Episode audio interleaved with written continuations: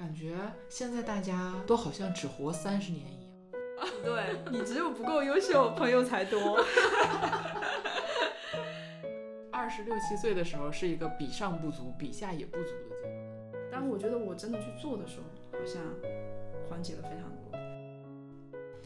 Hello，大家好，我是桃子。Hello，大家好，我是阿面。今天呢，就是第一次坐在 这里给大家带来了我们第一期的播客节目，就是在这个刚刚结束新年，我们迎来了我们马上要到来的三十岁的这个年纪，来跟大家聊一些三十岁前后我们的一些困惑和收获吧。嗯，就是小的时候，我们背课文总说什么“三十不惑，三十而不惑”嘛。那个时候，我就总觉得说，好像是不是到了三十岁，我就可以自己解决所有的事情了，就没有什么呃问题可以困扰我。我可能就是相对来说会更自由、更自在的去做自己喜欢的事情。但是好像好像 到这个年纪了之后，发现完全不是。发现自己并没有长大吗？哎呦，发现自己好像被迫成长了一些，但是反而焦虑会也跟着更多了。对啊，我我是从去年的下半年开始吧，就是不管是身边的声音，还是自己对这个年龄的思考，可能真的就是把自己带带入了三十岁。常常刷完抖音的深夜，开始问自己，就到了这个年纪，是不是有点迷茫？你这个接下来的目标是什么？还是说就是这样子，每天觉得嘻嘻哈哈的过完？每天后都笑，如果啊，这也是一种能力。每天都在反思自己，吾日三省 吾身，我没有错。但我就是一个得随大流的人，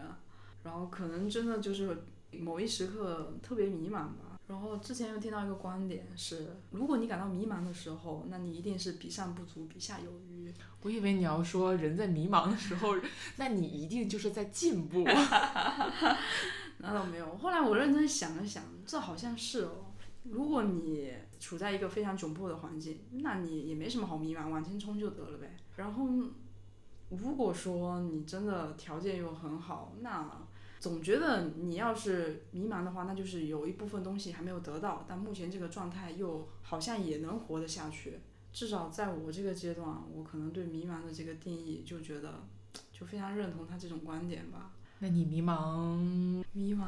迷茫，家里希望你往前做的这几件人生大事呀，就到三十岁了，可能身边的人，就包括亲戚朋友嘛，就按照父母的意愿，然后找到自己喜欢的人，顺理成章的结婚生子，在父母看来喜闻乐见，春节回到家里，家族团圆。灯火可亲，好像这一这这这一幕，感觉跟我这两年经历的就感觉差距还是很大。就跟我们跟我们两个人的生活可以说是毫无关系。关系。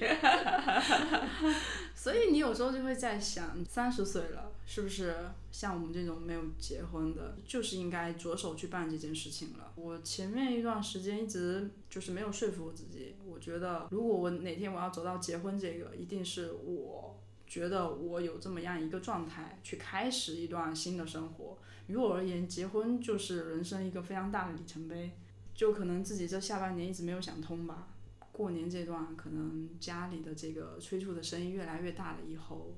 就反而真的坐下来想这件事情。就想开了吗？是你真的自己想开了吗？嗯，说实话，就是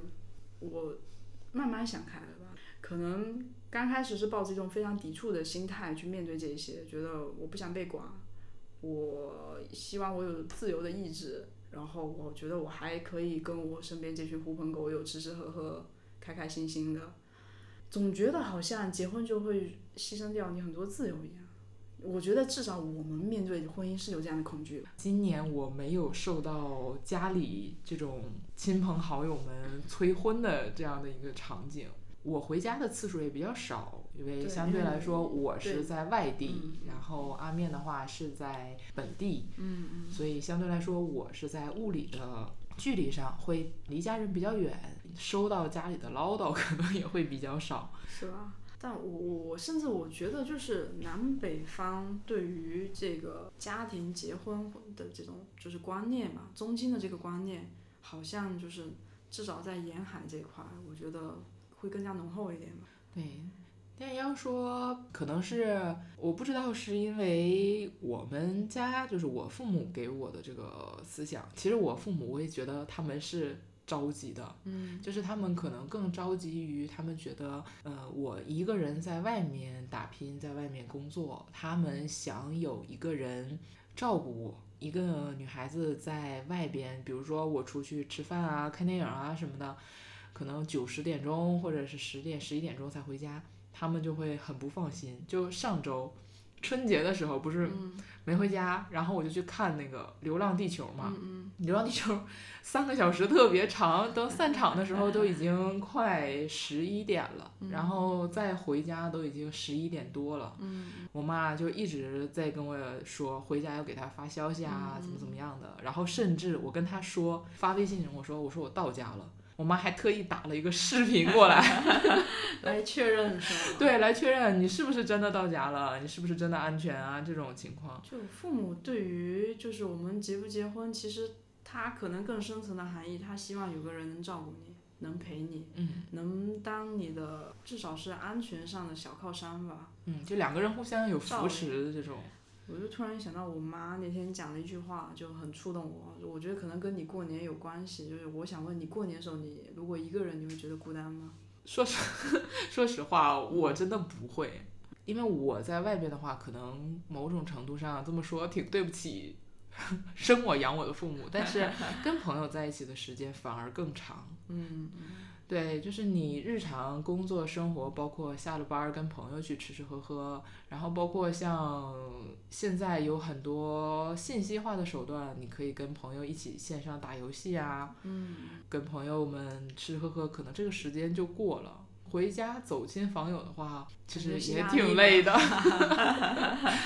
可能于我个人而言，我是一个还挺喜欢自由生活、还挺独立的一个人吧。嗯，那我觉得相较你，我可能很不幸，因为我觉得，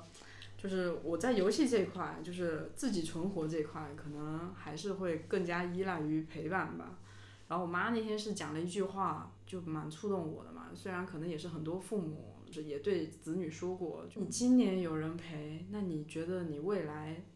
每一年过年还会有人这样陪你吗？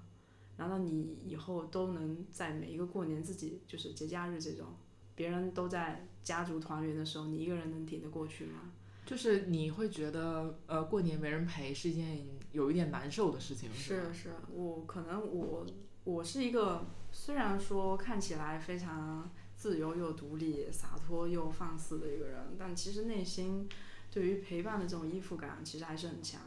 就我每天会找喜欢的人去做很多事情，可能逛街啊，就怎样，就我尽量不可能把生活停顿下来。有时候我停下来，我就觉得很空。对我可能也是觉得这跟每个人的心态、性格啊这些七八都有关系吧。但是我妈那天讲的那句话，我觉得一下子就击中了。就我我一瞬间是想到自己未来可能如果就是那那一幕的话，人到暮年的时候。一个人坐在轮椅上看着夕阳，自己还要滑两下回到房间的那个瞬间，觉得很凄惨。然后另外一个，我是觉得妈妈很辛苦，嗯，就是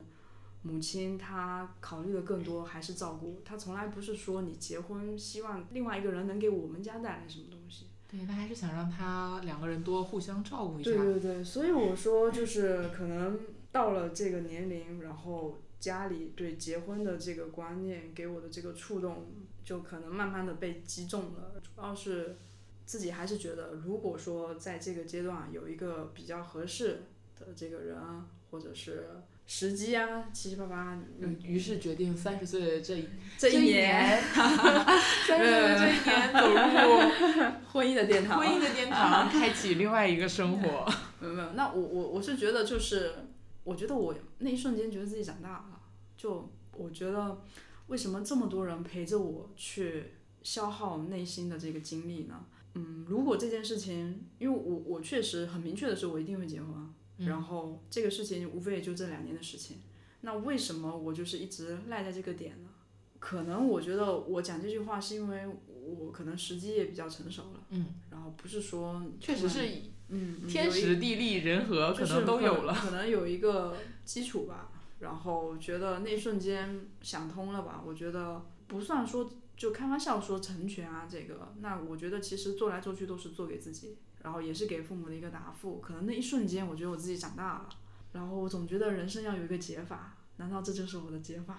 吗？我不是很着急，还有一个很重要的原因就是我身边的朋友，他们其实可能还有一半人都还没结婚。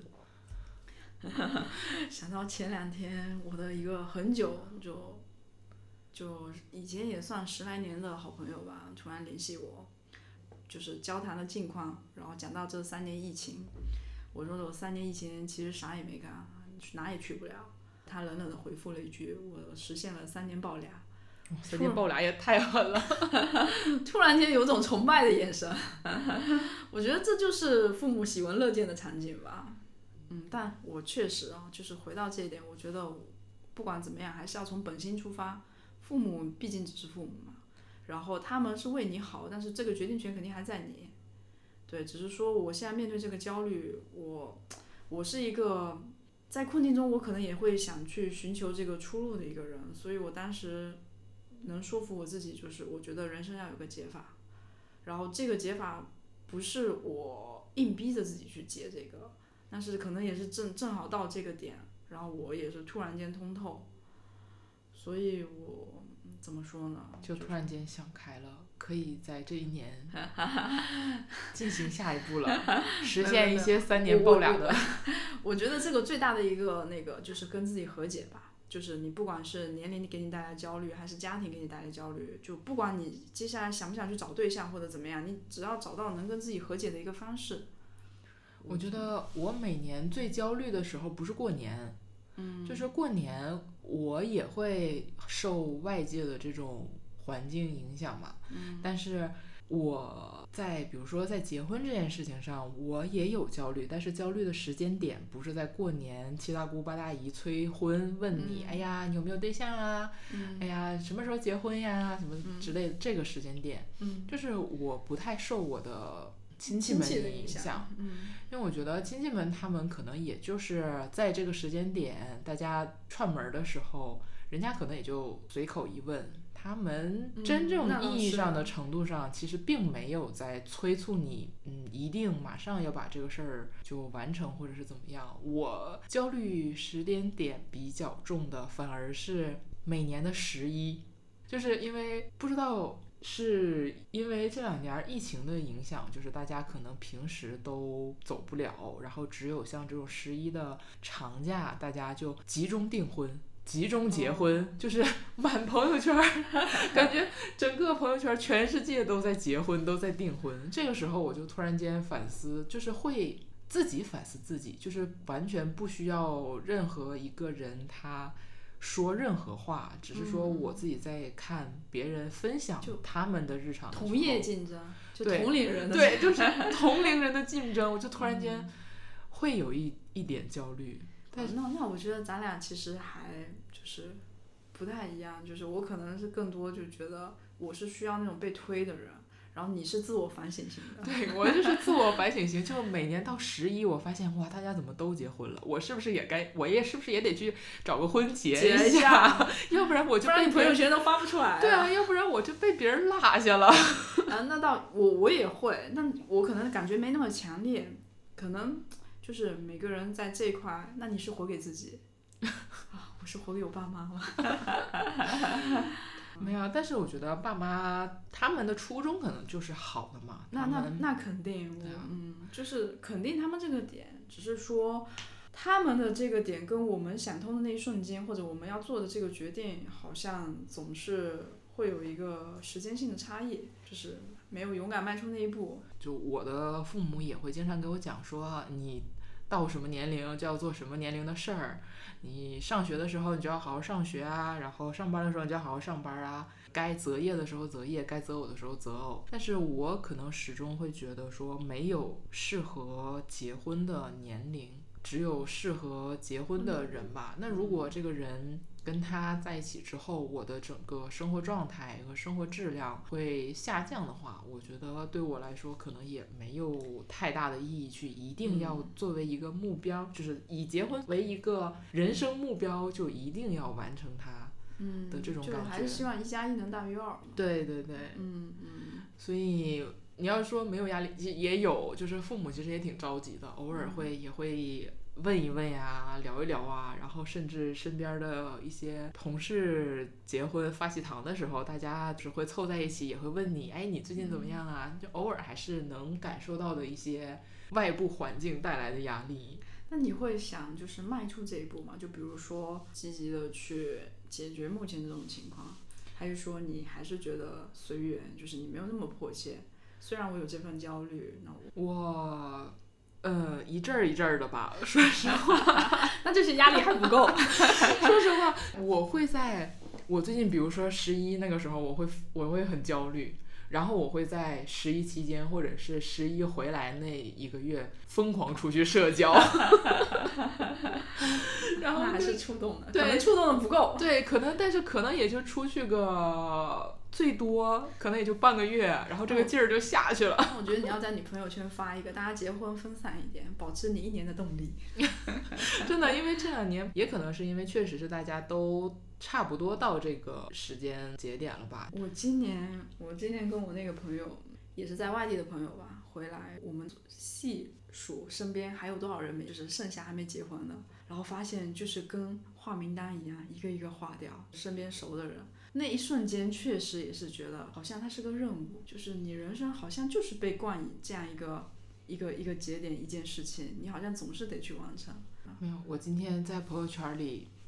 有一个九五年的男孩子，我也不知道是谁，他就是写的一个条件吧，九五年的男孩子，然后说只想找九五年到零零年，就是那一瞬间会觉得说，哦，我是不是会被这个时代淘汰掉了？那只是那个男生了。对啊，后来可能马上马上可能去上了个厕所就忘了这件事儿。但我觉得对于现阶段的我来说，比起结婚、谈恋爱、结婚这件事情作为主旋律去焦虑的话，某种程度上我可能更焦虑事业挣钱。那我觉得你焦虑的就是踏踏实实的。就是大概过年那个时候，我跟我一个发小嗯聊天，就是我们两个是在两个完全不同性质的公司嗯。忙起来，忙完了之后呢，又觉得，嗯，不管是个人能力也好，还是实际的成果也好，又觉得说，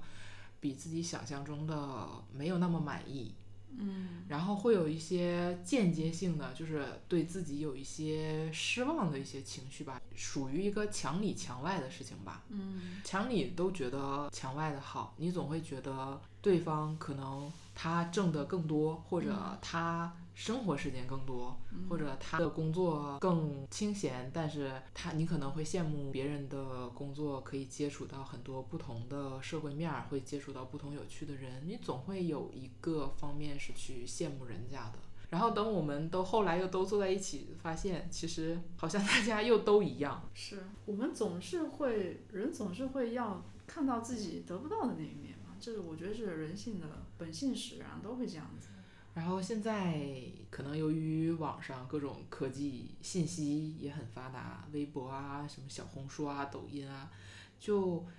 呃，先不说抖音上那些你不认识的人，就包括你身边认识的人，我都会有一种，呃，我是不是跟他拉开差距了的这种焦虑感。我觉得也算是一个良性的竞争，但是它确实是会给我带来了一些焦虑，就是会不自觉的去想，我是不是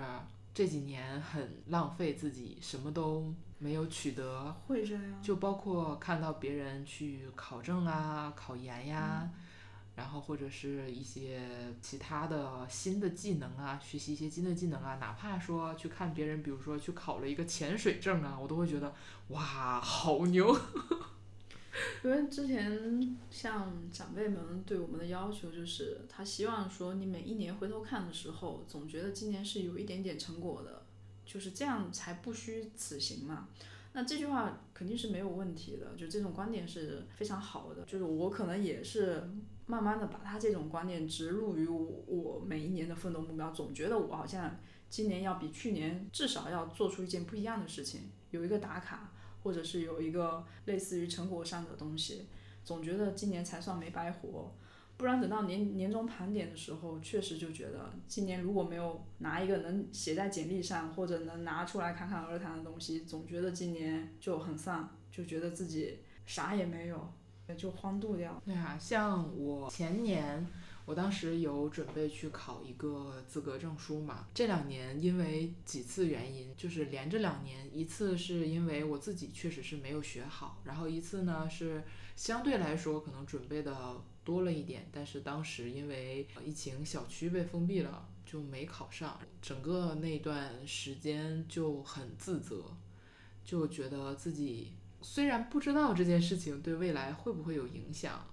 呃，当然已经到今天来看的话，它可能没有什么影响。但是在呃一两年前那个时候，我就会觉得我是不是把我自己耽误了。嗯，我是不是相对于我同龄的朋友们来说就落后了？嗯，就有很多事情自己没有做好，嗯，就会在第二年因为疫情原因没有考上的时候，反而怪自己，你第一年怎么没有学好？嗯，怎么没有抓住第一年的机会？嗯，所以整个当时。两个就是当时就这两年的这个考试节点，当时都都很难受。当然现在拿到了这个整个考试通过了之后，现在是通过了，通过了之后会觉得哦这事儿也没有什么大不了。但是当时就会很自责，说如果未来我有什么机会，因为这件事情耽误了，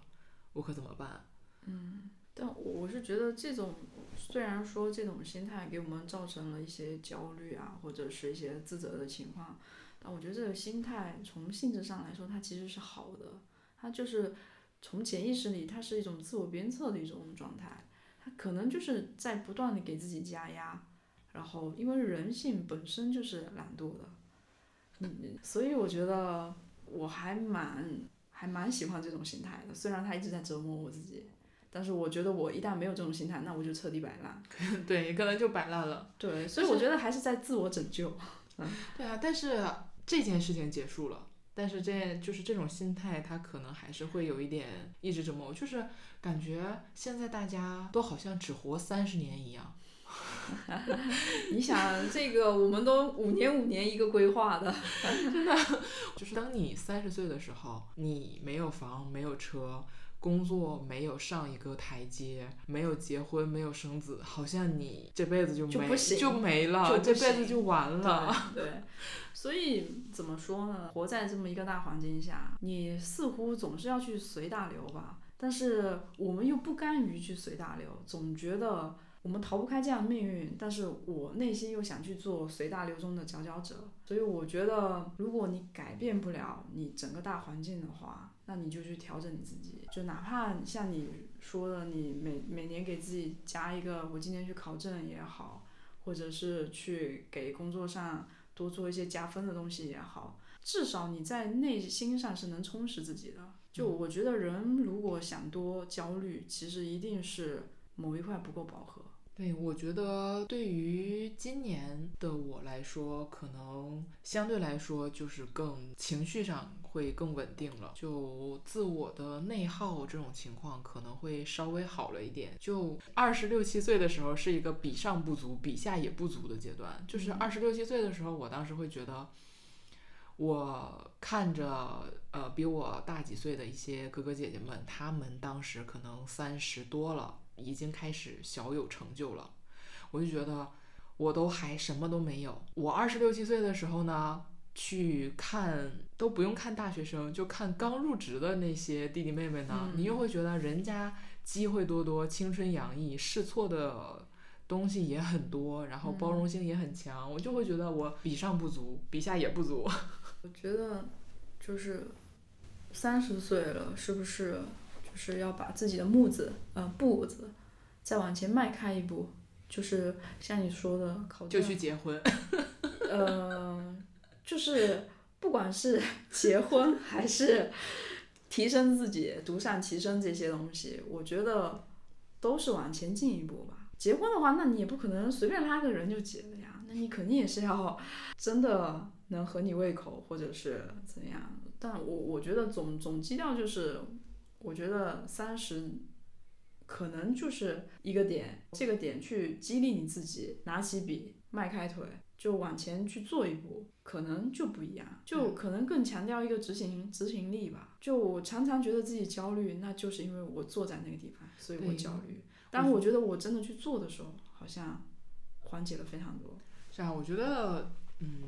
某种程度上对年龄焦虑的本质，可能就是我对我自己停滞不前的一个焦虑，而不是真的对那个数字的焦虑。对，就是每个人内心还是会有自我要求的。你说你跟身边的人比比阶段、比成果，父母对你的要求比他们希望你做的事情，那无非就是就是你对自己的一个要求嘛。然后倒不是真的说三十岁了怎样，可能是说三十岁了，他希望你更好吧，你也希望你自己更好吧。所以你可能常常会觉得自己做的不够，然后这些不够就给你带来了这些焦虑。但我觉得真的要缓解焦虑的话，那就是找到解法，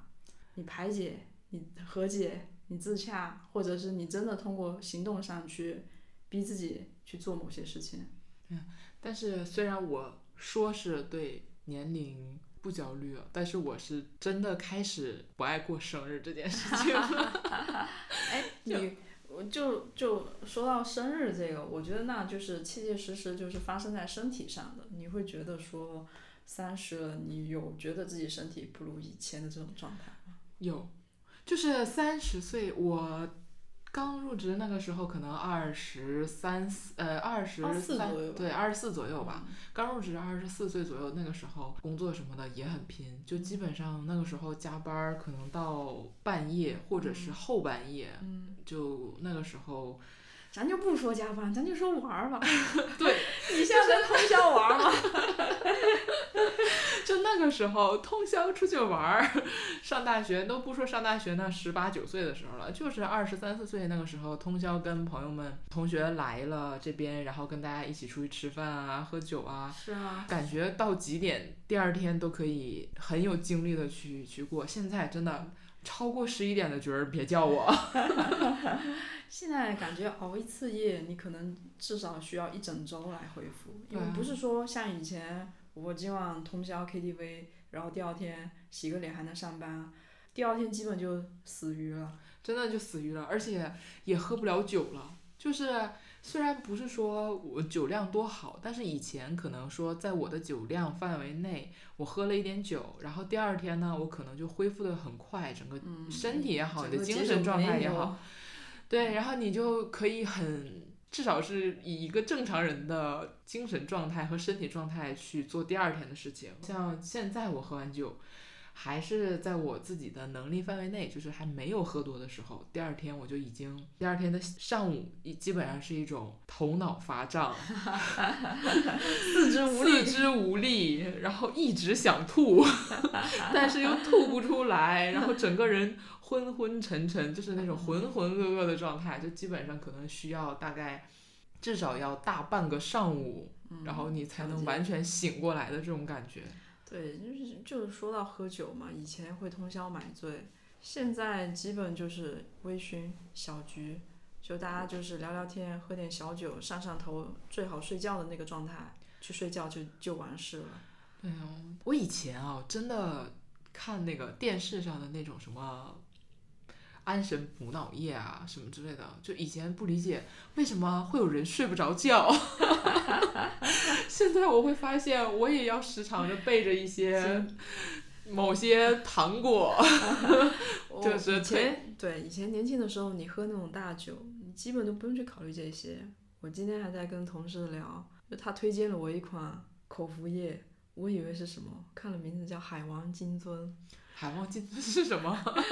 就是多能多喝一点的就是对对对，就是解酒药就是叫什么呃，喝酒应酬，肝胆相照。所以，所以觉很实用啊。对，所以就是觉得你年轻的时候哪管这些东西，你还会笑的那些泡枸杞的人，你现在一杯整个保温杯里何止是枸杞，我每天都想着花样给自己泡不同的东西。就恨不得把人参啊、黄，芪啊，我现在已经开始泡西洋西洋参，就感觉已经开始掉命了。就我真的是下意识，就是像以前，我慢慢觉得自己长大，就是我小时候很不爱吃蔬蔬菜，但是慢慢逐渐工作了以后，我觉得那顿菜里面那顿饭里面如果没有一道青菜，我都觉得这顿饭不完整了。到现在，我可能就觉得我每天要给自己找一点养生的方法，不然总觉得自己好像又不完整了。所以我觉得这些奇奇怪怪的想法，总是随着自己年龄的增长，也也一同在增长了。对，啊就是开始理解为什么，就是在我们很小的时候，家长可能也就在我们现在这个年纪吧。对对对啊，然后那个时候家长的一些压力啊，包括他们当时在我很小十几岁的时候，我有一个比我大。比我大好几岁的一个哥，当时他跟我说，他说跟我讲说酒是个好东西啊，我非常不理解是为什么。可能我们再过几年就会坐在车里面不愿意上楼了，看着家里的那盏灯越来越亮，等那盏灯黑下去了，我再上去。可能就是每个阶段有每个阶段的烦恼吧，或者快乐也有啊，烦恼也有啊。所以我觉得，可能有些事情找个朋友讲出来，或者是你自己把它落实出来，迈出那一步，我觉得回头看好像是不是也就那样。但我觉得越来越这两年，你能去真正讲出来的朋友也开始逐渐变少了。对啊，我深刻感受，就是觉得是不是我没那么勇敢了？是不是是不是我不够优秀？我的朋友都离我而去了。不对，你只有不够优秀，朋友才多。你看哪个精英旁边有朋友？你看我们现在哪有什么朋友？那是因为我们太优，一定是因为我们太优秀了。那那那回头就话说回来吧，我我真的觉得，就是我跟五年前的我去比，我我甚至觉得我自己都没有那么吸引人了。就是从我性格上来说，长相的话，那老了，那老了，风韵的话，可能可能可能愈演愈烈，但是就是一个是没那么鲜活吧，还有个确实面对很多关系的处理的时候，就觉得自己像以前可能朋友们讲讲话讲错话，你可能也就随便就低头啦，呀，嘻嘻哈哈嘻嘻哈哈就过去去了。现在总觉得好像讲了话，对方给你的回应少了以后，你自己也不自觉的收敛起来了，然后你可能就不会太主动的去找对方或者是怎样，所以就是有点唏嘘。难道这也是年龄给我带来了朋友关系上的这些失去吧？甚至有时候就觉得有点可惜，但是也学不会低头。没有像我的话，我倒是跟我身边的朋友们没有太多的矛盾，不是因为矛盾朋友感觉越来越少了，而是说大家现在因为有很多像以前初高中、大学的朋友，大家现在都在不同的城市，然后忙不同的生活，确实是不能像以前一样每天分享各种各样的事情，分享一些生活的细节啊，一起哈哈哈。逐渐再聊的时候，就是虽然你感觉遇见这个人的时候还是很很亲近，但是感觉话题还是会有一点就是聊不到一起了。就你不知道他的生活在聊什么，你不知道他现在的边界感在哪里。以前你敢随意开的一些玩笑，现在你也不知道他的生活里有没有出一些新的好的事情，或者是不好的事情，你可能也不敢轻易的去。确实，你想都活到三十岁了，大家肯定都有自己要忙的事情吧？三十三十了还很闲，那就有点不对。你骂我，怎么说呢？我觉得之前也有一有有一句话讲的，就是每个阶段都有每个阶段陪你往前走的人，你不能要求一个人陪你走完每一个阶段，他也做不到，除非他是你的影子。有的时候，因为这句话，我会把自己打开，觉得想通，就是我们不要太贪心了，也给朋友们一点往前走，哪怕此刻我们没有陪在他身边，他没陪在我们身边，那也希望说不会彻底的失去吧。但是你说要到现在每天从头聊到晚的朋友，那是真的，基本就越来越少了。啊，尤其是现在大家，嗯，好多人都结婚了之后，他还是会呃，像尤其是像我的女生朋友们吧，啊，男生朋友也会，男生朋友，重心嘛，男生朋友他一结婚了之后就会跟女生朋友断联，对对对，嗯，就是还是会有这个边界感在这边尊重人对啊，家也是尊重人家的，所以就是说。虽然你可能会有点觉得有一点可惜，不能唏说是可惜，对，可能有一些唏嘘吧，会觉得不是说我们多垂涎他这个人啊，只是说，就是我们对这段关系嘛，我觉得从来就是对事不对，也不能说不对人吧，但只是说我们真的也是很珍惜这段关系，然后觉得说他有一天变淡了的时候，我们可能会觉得有点惋惜，但是也是祝福啦，又没有说强求人家一定要怎么样。我说这个焦虑啊，是永远停不下来的，所以我觉得不如说说你更想做啥吧。如果说从这一年开始，没有，你要说做啥的话，因为我觉一直觉得我是一个身无长物的人，在我身边有一些朋友，他们可以通过自己的一些特殊的技能，比如说像画画啊、唱歌啊，或者是有一些其他的手艺，他们可以去搞副业，对，去挣钱，或者是去自己有一些相应的喜好或者是理想。然后我就是觉得我一直是一个什么都喜欢，什么都想去试一下，但是好像哪一样都没有做得非常好。就想把它做精一点，是吗？嗯，不是，我想去尝试更多的事情。其实这也是一个好的，就是生活就比如说方式吧。啊，就比如说像今年疫情放开了，就很想去出去玩一玩啊，你想去潜水啊，干嘛啊？做一些自己原来就是做的比较少，或者没有做，或者没有尝试过的领域嘛。对，因为像我的话，我可能就会比较喜欢去探索一些我感兴趣的，但是我还没有做过的事情。哎，那你现在还会说对一些新鲜事物保持那种好奇心吗？就是在你三十岁的时候，会呀，所以才有了这一期的播客。就这一期播客，那那都是怎么来的呢？就是有一天我在上班的路上，就是上班路上还大概挺长，大概我单程通勤的话，可能要半个多小时。嗯，那半个多小时呢，基本上我都是听播客，或者是听音乐，或者是听一些有声书，选一个类型我去听嘛。然后那天听着听着的时候，我就觉得说，我自己为什么不能整一个对，不能做一个呢？我可以尝试一下自己能不能做一些我之前没有做过的事情，去学习，去学习录音，去学习播音，去学习剪辑。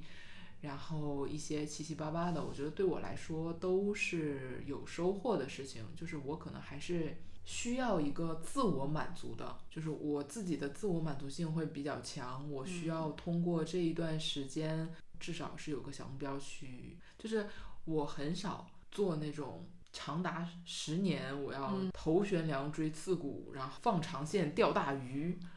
除了上班，我觉得我们都做不到这个。就按照目前这个状态，就没有说什么能值得我们就是能坚持那么久。除了以前上学、上班这种外界压力迫使你去，但我觉得反而这种短暂性、阶段性的东西，你有这种内心的渴望去打卡、去突破。我觉得已经就是一个很好的、很 up 的一个状态。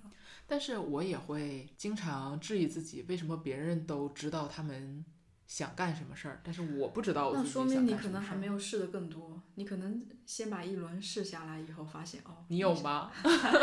我还没有试完。我就觉得像可能也是又横向对比了吧。嗯，像我身边有的朋友，他就是会，嗯、比如说他画画好，他就会去自己去开一些画画的一些拓展起来。对，拓展起来，他去可以去教画画，或者是开一些画画的账号啊之类的，七七八八的。但是对我来说，可能嗯，偶尔横向对比的时候，我就会觉得我好像是一个没有梦想的人。但我有时候觉得，就是那些人可能在我们眼中是觉得活得比较明白的那种人，就哪怕他真的活得明不明白，我们不知道，但是至少在我看来，我觉得他可能短期内有一个非常笃定的目标，就是他我短期内我想做成一个什么事情就很明确。然后我觉得就是你他这种活得很明白、很明确，也是一种活法嘛。那他可能每天都活着很蛮用力的。像我们这种可能就是多样性会广一点。哎呀，我就觉得说，就我每天都是在焦虑自洽，焦虑自洽，嗯，反复横跳。反复横跳。然后后来又经常觉得说，不是说一定要在此刻这个阶段有所成就，你才能证明自己是有认真的活这样的一个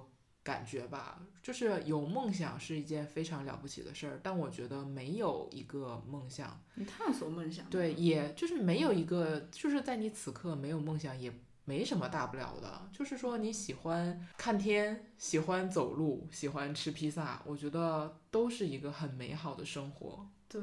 就像。我我还是原来也是一个非常喜欢尝试的人，对很多事情我确实都充满了好奇，就包括我曾经特别喜欢跟朋友去吃喝，但是我每周都给自己下一个目标，至少要打卡两家以上的店，所以我曾经会去写我的大众点评，就可能促使我每周再去完成这个点，就给自己立个 flag。然后那一整年，我觉得我自己活得非常充实，我就觉得我好像去过很多地方，吃过很多家店，尝过很多不同人的故事。或者是他们的味道，就觉得好像那年就活得很鲜活吧。然后现在回想，你要是觉得说想活出一点有印记的话，那一定这个过程就是要被记录下来，也就是说可能要做出一个东西，或者是留下一点痕迹，哪怕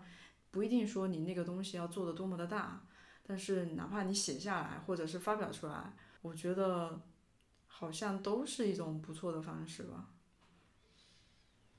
就是，哪怕你说在常规意义上，就是甚至是在父母意义上看你每天吃吃喝喝，会觉得你不务正业。但是可能，比如说在以我举例吧，就是至少可能是在我平时看你之前的生活来讲，我也会有一些羡慕，说哇，他每天去做自己想做的事情了，不管这件事情是什么，对我来说这个状态。我是觉得非常好的，就是你不一定是说非要做一个很宏大、很有价值或者很有意义的事情，你只要把自己活得非常的鲜活、很开心，我觉得也是非常好的一个。看你怎么去经营你的爱好吧。就像我可能觉得我没什么。唱歌也没有什么其他的这种天赋吧，但我觉得我在这块是有兴趣的。我他人间的这个烟火气对我来说是非常吸引我的，所以我可能就很愿意去做这件事情。然后在做这件事情，在吃吃的这个过程中，我可能味蕾上得到满足，但是我心理上也得到莫大的满足，然后甚至也丰富了我平时这个上班以后的时间。所以我觉得。就是不管什么方式吧，只要是往你想要的那个方向走，你不管你怎么用力，或者是你哪怕只是蜻蜓点水，不妨去把它记录下来。然后你回头去看的时候，你会觉得其实挺好的。如果说像我之前我也尝试过，我去吃，我没有留下任何痕迹。我今天吃跟明天吃，可能这这个月我觉得很充实，但是我再过一段时间我回头看的时候，好像就啥也没有。所以我可能慢慢的会比较向往这种记录的，或者是你能做出一个东西的这种方式。所以我接下来三十岁以后的走向，我可能还是会往这这块方面去靠一点。是我希望我的三十岁可以更是一个开始吧。对，我希望我三十岁可以更真诚，然后可以能更接受自己身上的起伏。希望自己情绪更稳定，就我很想给我自己一份就是安全感，这份安全感可能是来自于能力上被认可，或者是说父母的，就是父母的喜闻乐见吧，就是就是也还是想得到一些父母的认可，或者是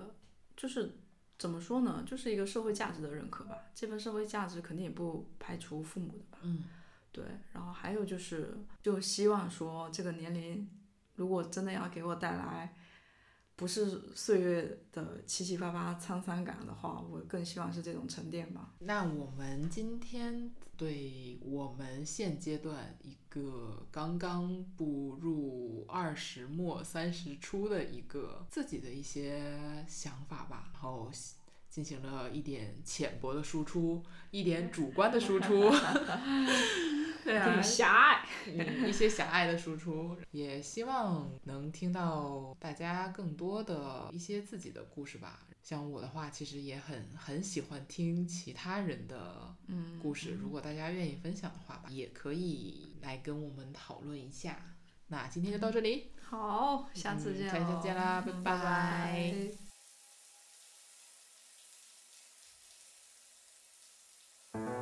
回过头来，发现自己从没有过热血的人生。因为没有梦想，所以每天叫醒自己的只是闹钟。懒惰的时候，心情差的时候，甚至也不洗头。反正就算精心打扮，也没人能看懂。走在路上，一群校服蹦蹦跳跳从我身旁经过。想不起来那个年纪的我，是不是也活不好动？好像更年轻的时候，晴朗和笑容确实比现在更多。没关系，他们拥有的我也拥有过。早餐店门口排队的人和我一样一脸冷漠。也许让他疲惫的一天刚刚开始，或是终于结束了。好像有几个念头很清醒，终于不用被强迫着吃早餐。什么时候你学会自己照顾自己了？回过头来，发现自己从没有过热血的人生。因为没有梦想，所以每天叫醒自己的只是闹钟。今天的自己还是一样的懒惰，于是没有洗头。